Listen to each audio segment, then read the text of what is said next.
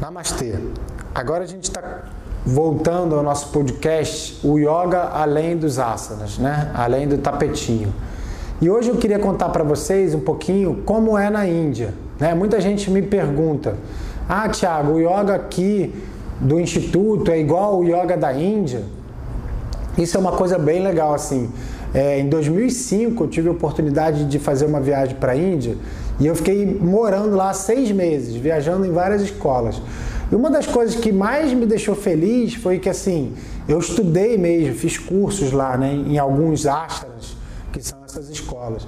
E quanto eu fiquei muito feliz porque quanto mais eu estudava lá, mais eu percebia que o yoga que a gente passava aqui no instituto e que o professor colocava nos livros respondia tudo. Isso de coração mesmo. Então me deu uma tranquilidade de ver assim, lógico, é muito legal ir para a Índia, é muito legal aprender, mas o yoga que o professor Hermógenes deixou, o yoga que o instituto ensina, que a gente tenta passar para vocês nessas aulas, no nosso curso online, né, do auto perfeição, é o yoga da Índia. É o yoga da Índia. É óbvio que culturalmente tem diferenças, né? É, digamos assim, na roupagem, né? Na, na, no embrulho, pode ser um pouco diferente, mas o conteúdo de um yoga espiritual, de um yoga é, do amor, de um yoga do bem, de um yoga de transformação principalmente, é exatamente o mesmo que eu vi lá na Índia. Então, o que eu, que eu queria falar com vocês, assim, muita gente pergunta, ah, Thiago, mas tem essa visão, né? Eu acho engraçado. Como quando eu cheguei lá na Índia, você falava assim, ah, sou do Brasil. Aí todo mundo já pensava assim, ah, pô, então joga futebol, né? Aí falava na época, acho que era, acho que era o Ronaldo, Ronaldo, Ronaldinho, né, da Copa. Ah, Ronaldo, Ronaldo, Ronaldo. Então todo mundo pensa em brasileiro, pensa que joga futebol. E eu tenho a opção de amigo que é perna de pau e que não joga nada de futebol, né? Você também.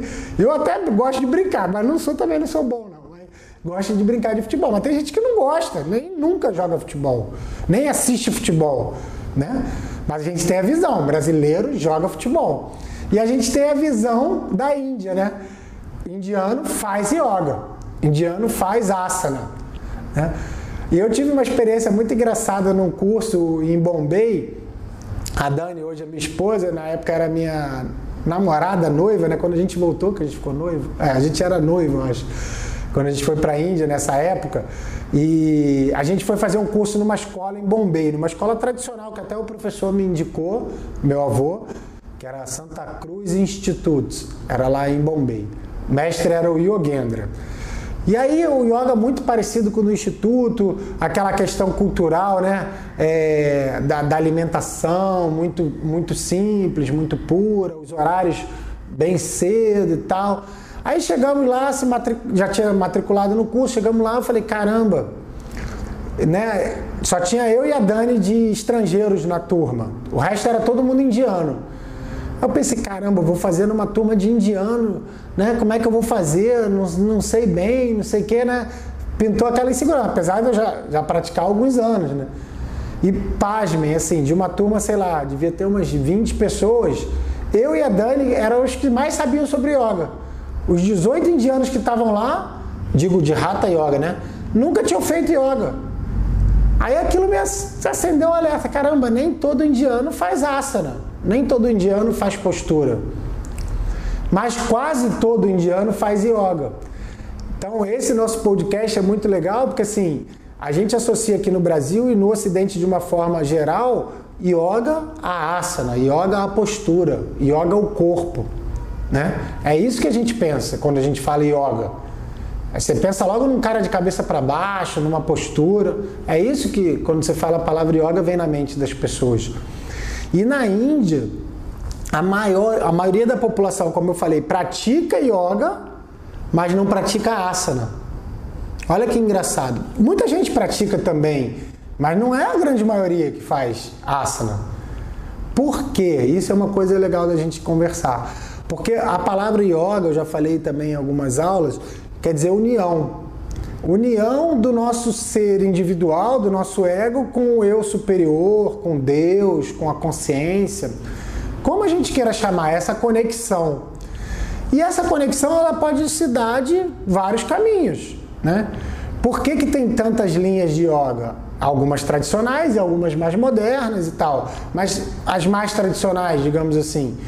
Porque lá se estudou e se entendeu que você pode fazer essa conexão com o divino, com o sagrado, com a consciência de várias por vários caminhos diferentes. Então é interessante, por exemplo, é, vou falar para vocês um pouquinho sobre Karma Yoga. Karma Yoga é uma linha tradicional. Por exemplo, o Bhagavad Gita, que é um dos livros né, mais conhecidos da Índia e até da humanidade, um dos livros mais conhecidos da humanidade, o Bhagavad Gita, ele trata muito sobre Karma Yoga. E bem resumidamente, o que é Karma Yoga? Karma quer dizer ação. Então é yoga da ação. Só que tem uma coisa muito interessante: karma também é o resultado da ação. Então, quando eu falo karma yoga, é eu praticar a ação sem esperar o resultado dessa ação. Ah, Tiago, mas isso é impossível, é muito difícil. Não, é um caminho de uma busca espiritual. Então, por exemplo, é, o grande exemplo que a gente talvez conheça, assim, né, que todo mundo conhece, é Madre Teresa de Calcutá, né? Ela era, ela cuidava lá dos pobres da Índia, dos leprosos, os piores casos, ela pegava para cuidar. Então, ela se aproximou de Deus, fez essa conexão e com certeza é uma alma muito evoluída, né? Demonstrando o seu amor ao próximo. E a gente não precisa ir longe, né? Jesus Cristo, o movimento espírita, o movimento católico, o movimento evangélico, os umbandistas, todas as religiões, o que, que elas falam? É, pratique o bem, né? O Espiritismo fala: fora da caridade não há salvação, é um lema espírita. Então, quando eu saio do meu mundo, do meu ego, dos meus problemas, das minhas dificuldades e ajudo alguém, eu estou me aproximando mais dessa consciência, desse Deus, desse amor. Né? Então, isso é yoga. Quando eu consigo sair do meu mundinho e me dedicar ao bem da humanidade, ao bem de uma pessoa carente, ao bem de um pobre, de, de uma pessoa que precisa, eu estou me aproximando né, de Deus, da, da criação, da humanidade. Né?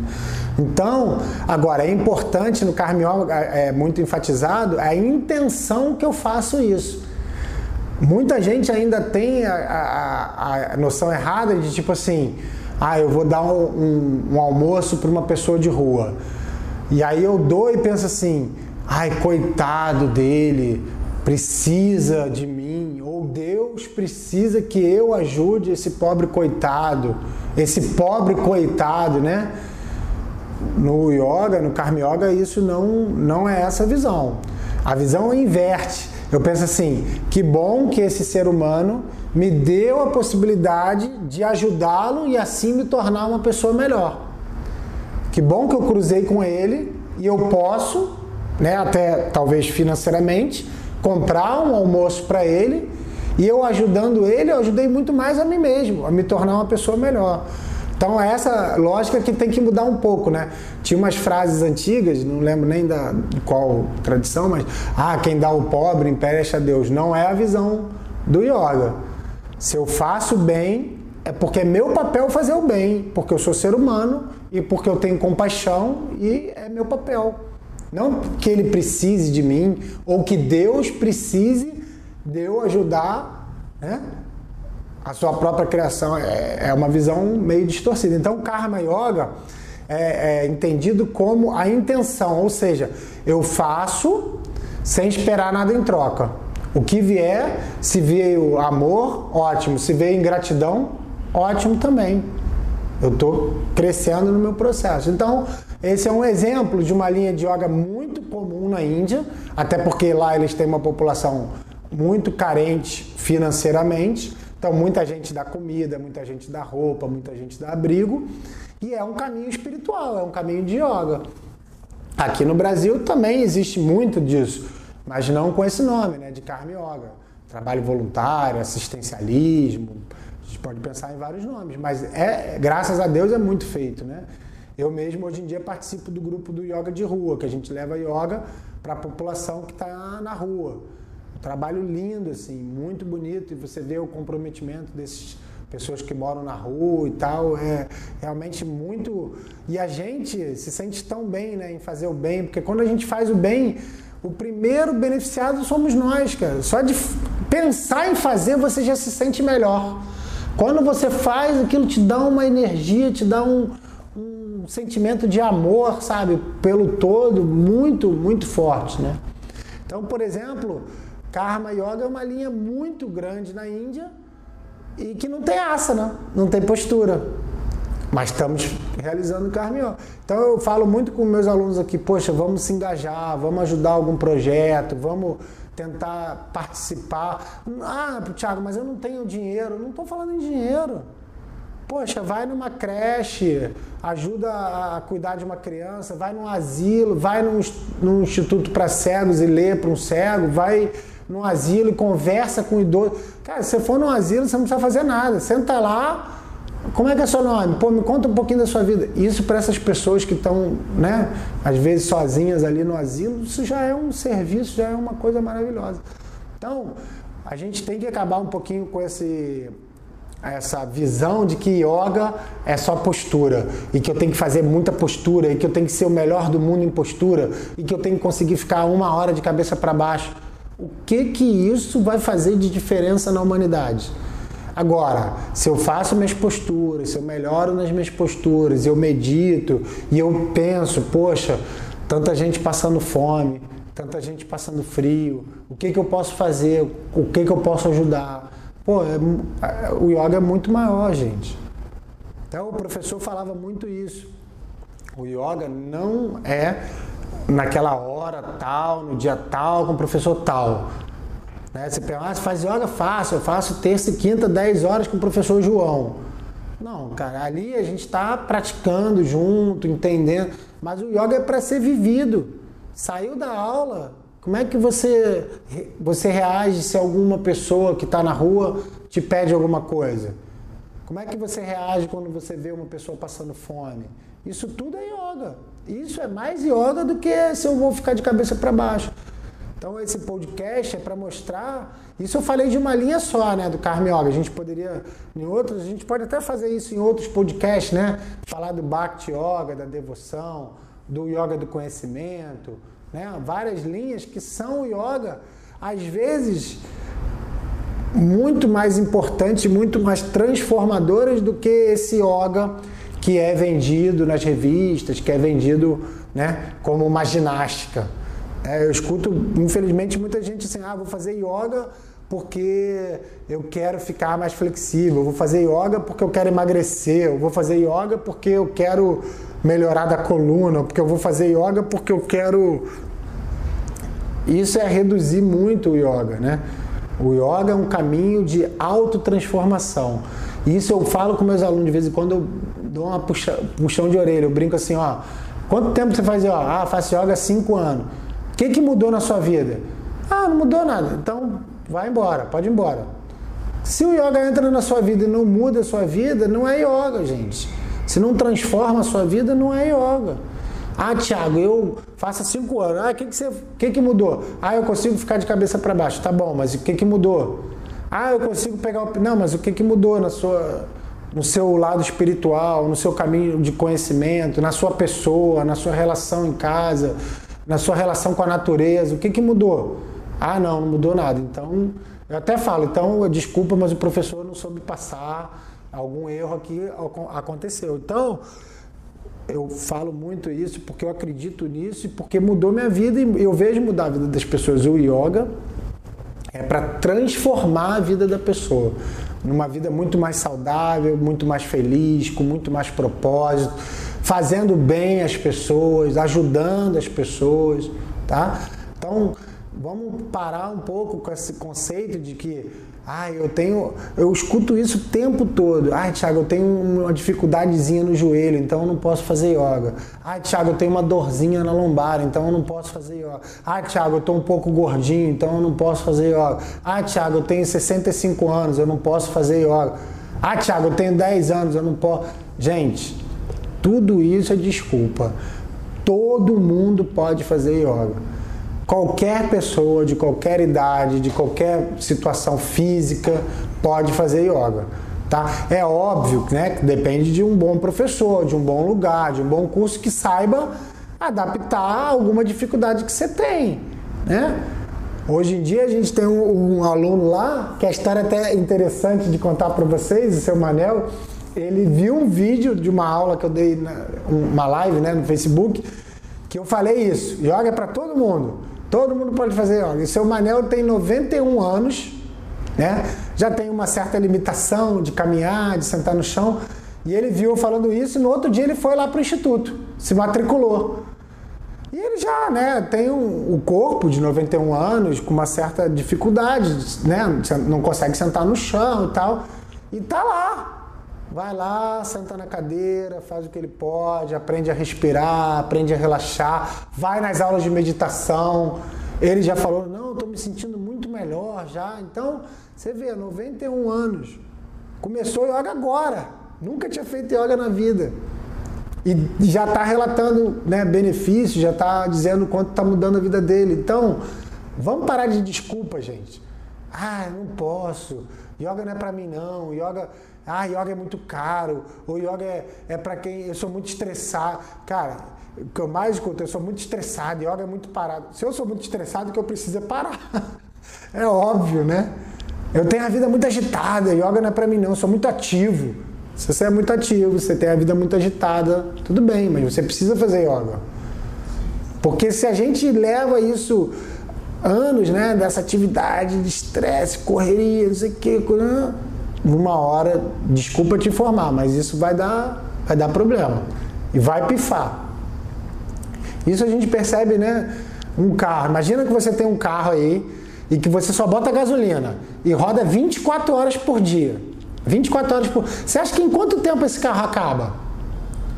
Você não bota óleo, você não vê pneu, você não bota água, você não, você não para ele na garagem, você não faz manutenção, você não lava. Rapidamente o teu carro que era novo vai ficar velho e vai bater o motor e vai. É o que acontece com a gente. A gente está levando um ritmo de vida tão acelerado, com tanta cobrança, com tanto estresse, que uma hora a gente bate o motor. Algumas pessoas têm a sorte né, de estragar um pouquinho uma coisa mais simples antes, e aí tomar um susto e correr para yoga, para meditação. E infelizmente muita gente não tem essa segunda chance. Né? Quantos casos a gente escuta aí de pessoas de 30 anos, 20 e poucos anos que tem um infarto, que tem um AVC, que tem um problema sério, que nem muitas vezes sobrevive. E a gente está brincando com a nossa saúde. O corpo, ele dá limite. Ele vai dar uma enxaqueca aqui, dar um formigamento ali, dar uma dorzinha no peito aqui, uma falta de ar ali, e você fica, não, tem que trabalhar, tem que trabalhar, tem que ganhar, tem que produzir, tem que produzir. Não posso dormir, dormir é perder tempo, né? As pessoas têm essa loucura, tem que trabalhar até madrugada. E o corpo dá os sinaizinhos. Uma febre um pouquinho maior, uma gripe que não melhora, e você vai, você vai, você vai forçando, forçando, for...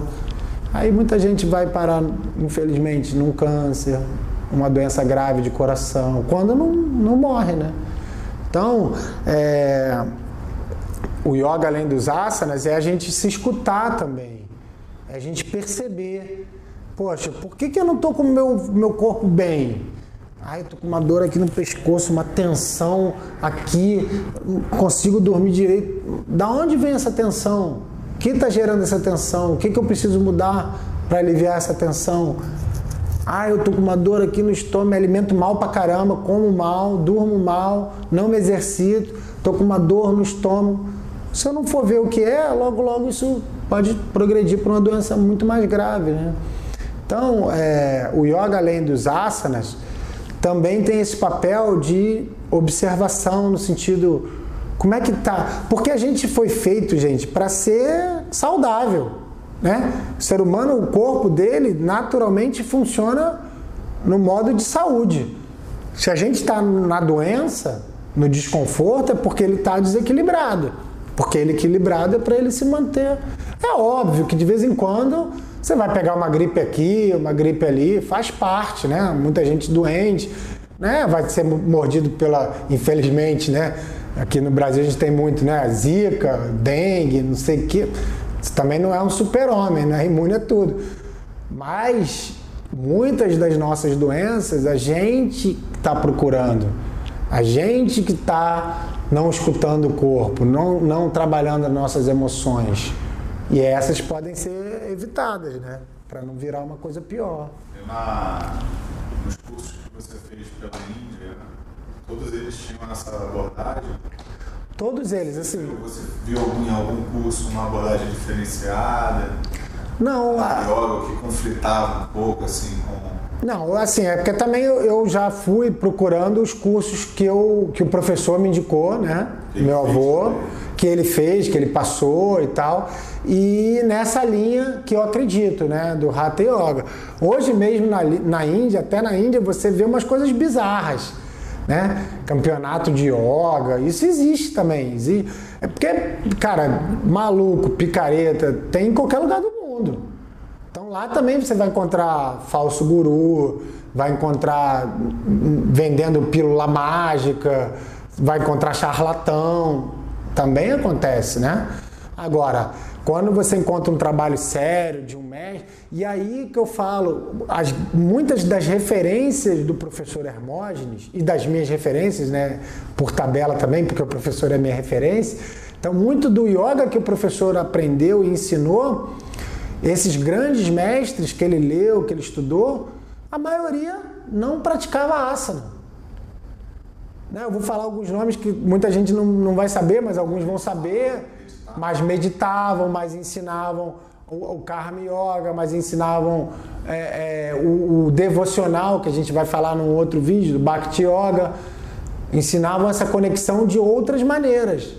Né? Ensinavam a respirar, ensinavam a relaxar, mas muitos deles, me arrisco até a maioria deles, não falava tanto de postura. Né? Agora, a gente sabe que também quando isso vai para os Estados Unidos primeiro, né, Europa e acaba depois chegando no Brasil, é aquela história da demanda, né? O que, que, o que, que é consumido nos Estados Unidos e no Brasil de uma forma geral? A cultura do corpo, a cultura de, de, de saúde do corpo, né? De malhar muito, de alimentação, que não tem nada de errado, se não é exagerado, né? É, é exagerado é o cara querer passar 10 horas na academia para ter um corpo de um boneco da televisão. Isso já passa a ser quase que, e já em muitos casos até patológico. O cara dedica a vida inteira dele para ter músculo aparecendo em todos os lugares, porque é o, é o estereótipo da beleza, né? Essa, essa onda muito educador como recurso. Até hoje, né? Isso é muito, né? As academias, academias assim, de ginástica, de malhação, tem uma demanda muito grande. Agora entenda bem, eu, por exemplo, fui atleta a vida inteira. Joguei polo aquático, gosto de surfar, gosto de jogar futebol, pratico yoga, corro. Esporte é saúde, esporte é vida. Né? Agora, cuidado para que isso não se transforme numa coisa patológica, né? Eu tenho que fazer 10 horas por dia porque eu não posso ter 1% de gordura no corpo, porque o corpo do maior malhador do mundo vai morrer igual o corpo da pessoa que se mantém saudável, naturalmente, saudável, né? Então, o corpo isso é muito interessante, até a vida do professor dá um ensinamento disso, porque é, a gente fica nessa ilusão de que né, alimentação perfeita, é, corpo perfeito, não sei o quê. Gente, o corpo vai morrer. A única coisa que eu posso garantir para vocês é que eu vou morrer, vocês vão morrer, todo mundo vai morrer. Está envelhecendo. É, a gente está envelhecendo. O corpo. O professor tem um pensamento, depois eu vou pegar para falar para vocês direitinho, que ele fala assim: a, a boca da terra tá aberta assim pra gente, ó. Ou seja, isso choca um pouco, né? Mas é assim, a cada dia que a gente passa é um dia menos de vida, gente. Essa é uma reflexão muito interessante. O yoga fala muito da questão da morte, porque a morte é um grande professor. Se eu pensar que eu sou finito, que eu vou morrer, o que, que eu vou fazer com o tempo que me resta? O que, que é importante? Né? Muita gente que tem doenças graves relata isso, né? São vários filmes também, né? É. Natureza, que exploram isso pra. É, e é, é a pura verdade. É a pura verdade. Quando você adoece de alguma coisa um pouco mais grave você fica com medo de morrer, você reflete, você fala assim, caramba, o que, que eu fiz com a minha vida até aqui? Né? E aí você muda. Isso aí eu trabalhei com, com pacientes oncológicos, com yoga, eu escutava de todos eles. Depois da doença, eu sou outra pessoa. Tudo que eu valorizava, eu não valorizo tanto. E tudo que eu não valorizava, eu valorizo. Ou seja, as pessoas passam a valorizar mais a família, os filhos, a vida, os amigos, os encontros e para de ser escravo do tempo, do trabalho, do dinheiro, né? Porque muita gente fica muito focado nisso. Tem que ter, eu tenho que comprar, eu tenho que ter dinheiro, eu tenho que produzir e esquece, né? Ah, não, não vou na festa da minha filha porque eu tenho que estar na reunião tal. Cara, O indiano pensa diferente, assim, sabe? eu acho, cara, eu acho que nesse ponto sim. Dinheiro e tal.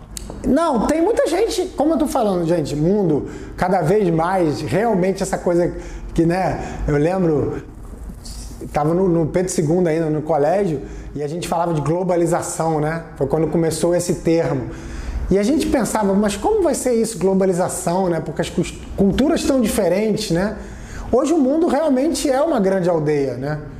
Isso é impressionante, né? Você está em qualquer grande cidade do mundo, as pessoas se vestem igual, comem igual, pensam igual. E na Índia não é muito diferente. Se você for nos grandes centros, por exemplo, Bombay, né, Delhi, você vai ver lá a garotada vestida de tênis da Nike, casaco da Adidas, né, comendo no McDonald's. Você vai ver isso. Agora, ainda existe também grande parte da população ainda com, com a sua cultura, com seus, com seus vestimentos característicos indianos, com a sua alimentação. Agora, é mudança. Os jovens, né, os filhos, já não estão mais tão igual aos pais. Já vão estudar na Inglaterra ou vão estudar nos Estados Unidos, aí já volta com uma outra cultura. Então, você vê na Índia essa mudança acontecendo. Né? E olha que assim, primeira vez que eu fui foi em 2005, a gente está em 2019, é um tempo curto, né? Eu já fui algumas vezes. Agora eu fico imaginando o professor que foi na Índia primeira vez, se eu não me engano, acho que foi 70, por aí, década de 70. E foi a última vez em 2011. O que ele viu lá, imagina, em 1970, como era aquela Índia, como é hoje, o quanto mudou, né? Se eu que fui nesse período pequeno sinto uma mudança muito grande, ele deve ter visto uma mudança gigantesca. Agora, se perde também, né, um pouco da cultura, da espiritualidade, acaba virando o que eu estava falando. É, o mundo inteiro funciona nesse modo, modo tempo, estresse, correria, competitividade, dinheiro, dinheiro, né? E se abre mão dos valores da família, da, da, da religião, da espiritualidade, da presença, né? Então, é, acontece também na Índia, mas eu vejo ainda uma cultura muito preservada em alguns aspectos. Muitas pessoas me perguntam assim: ah, Thiago, mas eu não quero ir à Índia, não. Na Índia tem muita pobreza. E eu sempre falo: muita pobreza tem aqui também no Brasil. Só você abrir o olho e olhar em volta. O Rio de Janeiro, então, é mais fácil ainda, né? Porque as polaridades são muito próximas, né? A pessoa, o bairro mais rico é perto da comunidade uma das maiores do mundo, né? A Rocinha, por exemplo, é do lado de São Conrado. É uma rua, né, que separa, é muito próximo. Mas em São Paulo mesmo, você vai né, na periferia, você vai nos bairros mais humildes, cara, você vai ver o cara no bairro chique lá, milionário, tu vai ver uma população muito pobre. É, na Índia também é assim. Agora, o que eu sinto na Índia é que essa pobreza é muito mais ligada mesmo ao dinheiro. E aqui, essa falta de dinheiro muitas vezes faz a pessoa se perder também nos seus valores, na sua espiritualidade. Não sempre, a maioria não. A maioria das pessoas que, que a gente considera mais carentes, né, que vivem nessas comunidades, são pessoas do bem, espiritualizadas, trabalhadoras, amorosas. Agora, existe aquela parcela de pessoas que, por não ter dinheiro, acham que roubar é o caminho, acham que né, cometer crime é o caminho. Na Índia também existe, mas muito menor. Então você não se sente tão ameaçado, né? Você não tem tanto medo de andar na rua. Então isso é interessante. E mais aquela pessoa mais humilde que você possa ver na rua, ela tá ali lá no, né, com aquele negócio de um papelão, um cobertorzinho e tal. Mas ali, se você olhar bem, tem uma imagenzinha de, uma deidade deles lá, o Ganesha, o Shiva. Ela acorda de manhã, faz a sua oração, dedica seu, seu dia a Deus isso é muito forte, porque o que eu sinto, né, também é, eles, eles, não são criados, eles são criados por um desenvolvimento espiritual. Se tornar um, um melhor espírito, um melhor ser humano. Isso na, na Índia. educação, eu digo assim, também na educação. Na educa...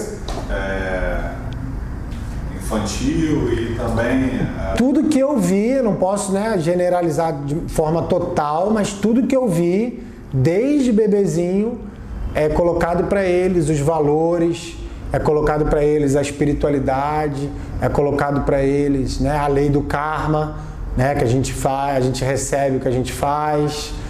Então, o que eu percebo é que eles são é, seres espirituais em evolução, que esse é o principal papel da vida deles. E que se, por exemplo, eles vão ser bem-sucedidos ou não financeiramente, é importante também, mas respeitando os valores, respeitando a tradição, respeitando a espiritualidade. E o que eu vejo muito né, é, no Ocidente de uma forma geral é a pessoa é bem-sucedida se ela tem muito dinheiro as nossas crianças elas são entram num sistema que é ser bom aluno para tirar boas notas, para passar por uma boa faculdade, para ser um bom profissional, para ganhar muito dinheiro. Se algum momento isso não dá certo, ela não tem sucesso na vida. O sucesso é relacionado à conta bancária. Se você tem muito dinheiro, você é um cara de sucesso. Se você tem médio dinheiro, você tem médio sucesso. Se você não tem dinheiro, você deu errado. Isso eu acho que a nossa sociedade ainda é muito assim, né? Não, totalmente. E a gente é focado para desempenho, é focado para ganhar dinheiro. Totalmente, né? Agora, eu acho que começa a mudar um pouco, né? Algumas famílias, algumas escolas, algumas pessoas, né? Eu falo muito isso, assim, porque é um questionamento que sempre vem também, né? Na própria educação dos do, do nossos filhos, dos nossos amigos. Isso também é uma, é uma doença, na verdade, da sociedade atual, né? É, o quanto você tem. É, representa o que você é, né? Representa o que você é. é. Agora, eu acho que começa a mudar, porque eu lembro muito na nossa época, né, Felipe, quando a gente era mais novo, pensava assim, o que, que, você, vai, que, que você quer ser quando crescer, né? Qual a profissão que você vai ser? Aí se falava assim, não, tem que ser médico, advogado ou engenheiro. Essas três profissões dão dinheiro, né? Era falado muito isso, né?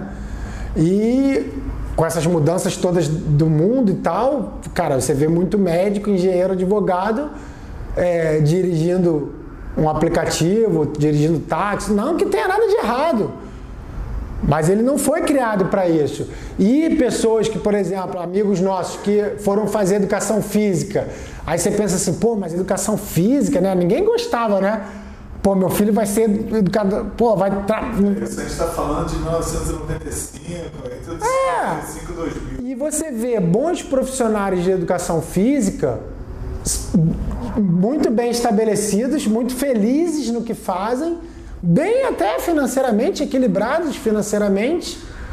E muita gente que foi vendido que tem que ser isso, tem que ser aquilo porque vai ganhar dinheiro não conseguindo, primeiro, ser feliz, porque você se encaixa no sonho de uma outra pessoa, né? Ah, o sonho de outro, né? É. Aí você começa a ver também famílias assim, pô, meu filho quer ser músico. E os pais, cara, pô, o garoto tem talento, vai ser feliz.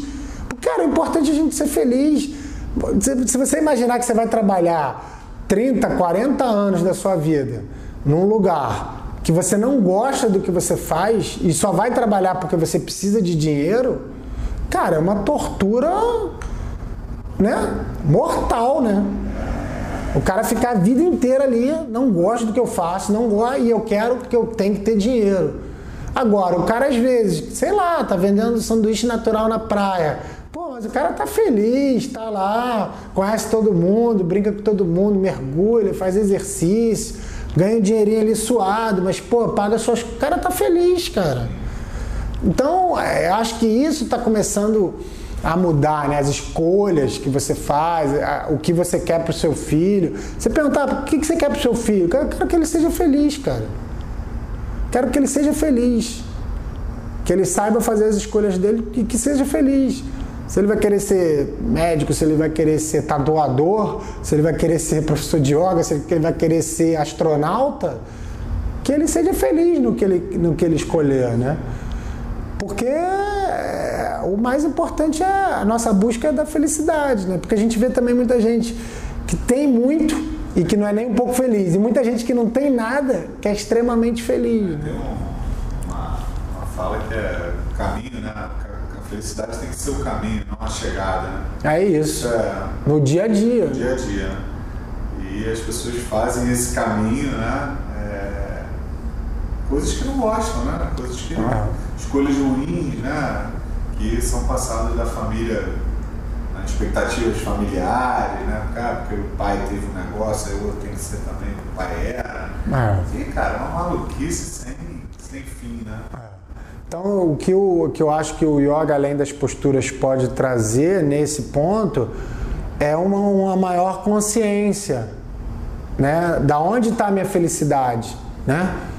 Minha felicidade está no meu banco ou minha felicidade está no meu filho? Minha felicidade está né, e nas minhas posses?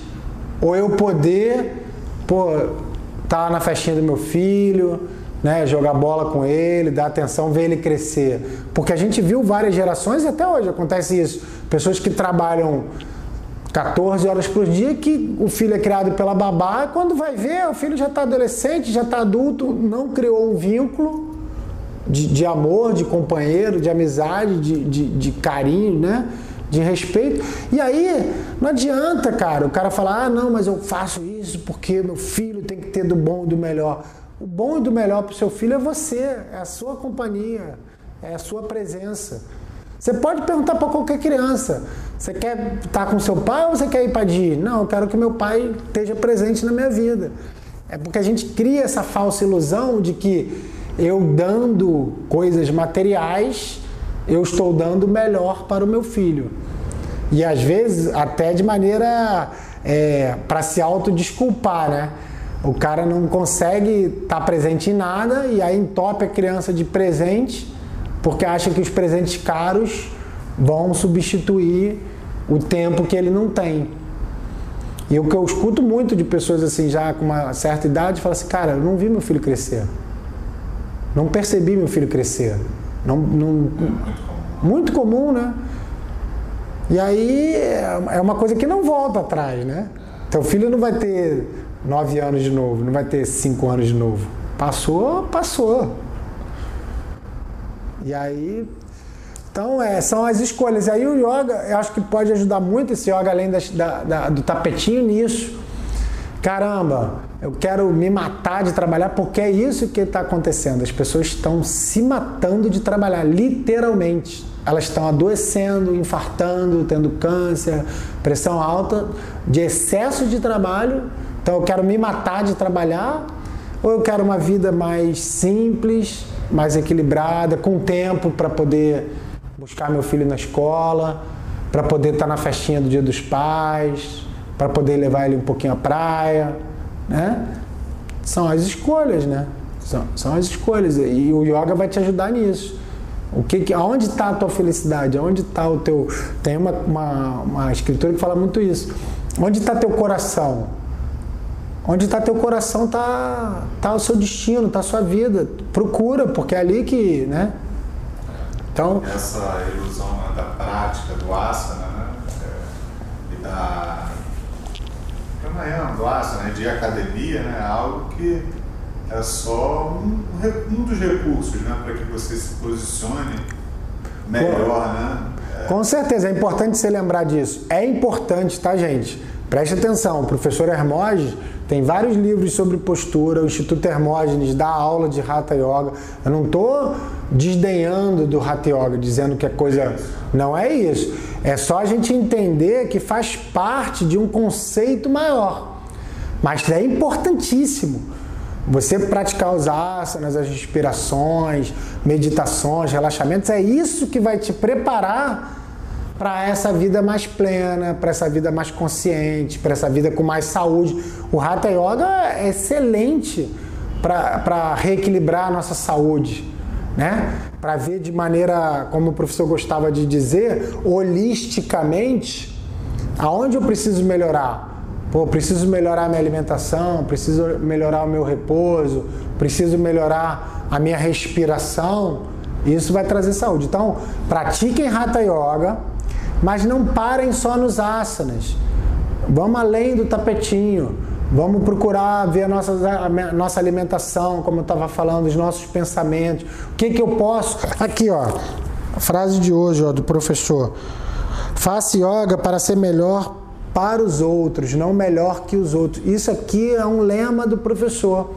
Eu tenho que me tornar um ser humano melhor para contribuir com as pessoas, não só para mim mesmo. O resultado vai ser para mim também a minha saúde, o meu equilíbrio, mas eu tenho que levar isso para o mundo e não é, me achar melhor que ninguém ou julgar ninguém. Né? Vamos contribuir. Então, gente, vamos praticar Hatha Yoga, mas entender o yoga vai além das posturas, além do tapetinho, tá? Vamos ser felizes e mergulhar aí nesse universo. Namastê.